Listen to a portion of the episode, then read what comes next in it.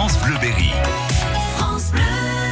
Freddy Renaud, bonjour. Bonjour Philippe. Vous êtes l'animateur de la Fédération de pêche de l'Indre. Ce matin, nous sommes sur le Grand Lac de Belle-Île. Oui, ce matin, nous sommes au Grand Lac de Belle-Île pour une pêche classique, la pêche au cou. Donc c'était pas n'importe quelle pêche au cou, la pêche au cou avec une canne, on va dire télescopique, euh, classique, que tout le monde peut aller euh, peut avoir chez, chez, soi. Donc euh, le, cette canne à pêche, elle est relativement courte, hein, elle fait 4 mètres de, de, de grandeur. Donc elle est accessible pour les enfants comme pour les adultes. Alors là, on est bien, c'est le petit matin, il fait relativement doux, c'est assez calme encore sur le grand lac de Belle-Île. Ça risque de pas durer hein, euh, durant cette journée, mais là c'est le meilleur moment pour la pêche. Hein. Ah bah moi c'est vrai que le matin de bonne heure et le, coup du soir sont vraiment des, des temps où le poisson s'active pour sa nourriture et durant la, forte chaleur de la journée bah, il ralentit euh, bah, sa vie. Un peu comme nous on aime bien faire la sieste euh, et se mettre euh, au frais quand il fait trop chaud. Le poisson c'est un peu la même chose. Il, a, il se nourrit un peu moins, un peu moins quand il fait vraiment très chaud. Alors parlons technique, on a une canne de 4 mètres, très très légère, donc idéal aussi pour, pour des jeunes. Parlons de la ligne.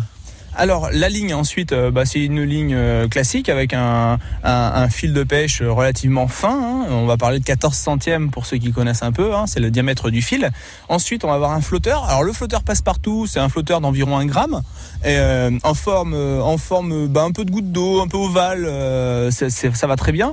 Hein. Et ensuite, eh bah, une plombée, une plombée avec différents plombs. Alors là, important pour la plombée, les plus gros plombs vers le flotteur et les plus petits plombs vers l'hameçon. D'accord. donc. Euh, Et ensuite un hameçon. Donc euh, un hameçon, ça dépend ce qu'on recherche comme poisson avec ces genres de, de, de, cannes. Mais si on pêche la brème, le gardon, euh, on va dire que du 18, c'est très bien. On y met quoi au bout de cet hameçon? On est on part sur de l'asticot ou euh, sur de la graine? Eh ben, on va dire que le plus pratique, c'est vrai que c'est l'asticot. On a juste à aller acheter sa boîte chez le marchand. Hein ça, c'est relativement simple. Mais après, euh, en été, c'est vrai que les graines fonctionnent vraiment très bien. Notamment tout ce qui est chêne vie, euh, pourquoi pas du maïs doux. Le blé aussi fonctionne plutôt pas mal. Bon, l'asticot est en place. Là, on va s'installer et on va commencer à pêcher, Freddy. Hein. Alors, avant de commencer à pêcher directement, mettre son asticot et pêcher, il va falloir faire une étape essentielle. Ça s'appelle le sondage. On utilise une sonde pour savoir à quelle profondeur on va pêcher et rechercher le poisson. Donc moi, systématiquement, je recherche le poisson près du fond, au départ, dans un premier temps. Mon amorce, je vais la faire assez compacte pour qu'elle tombe bien sur le fond et qu'elle soit vraiment à proximité de mon lèche. Donc du coup, j'ai toutes les chances d'attraper les poissons qui seront attirés par l'amorce.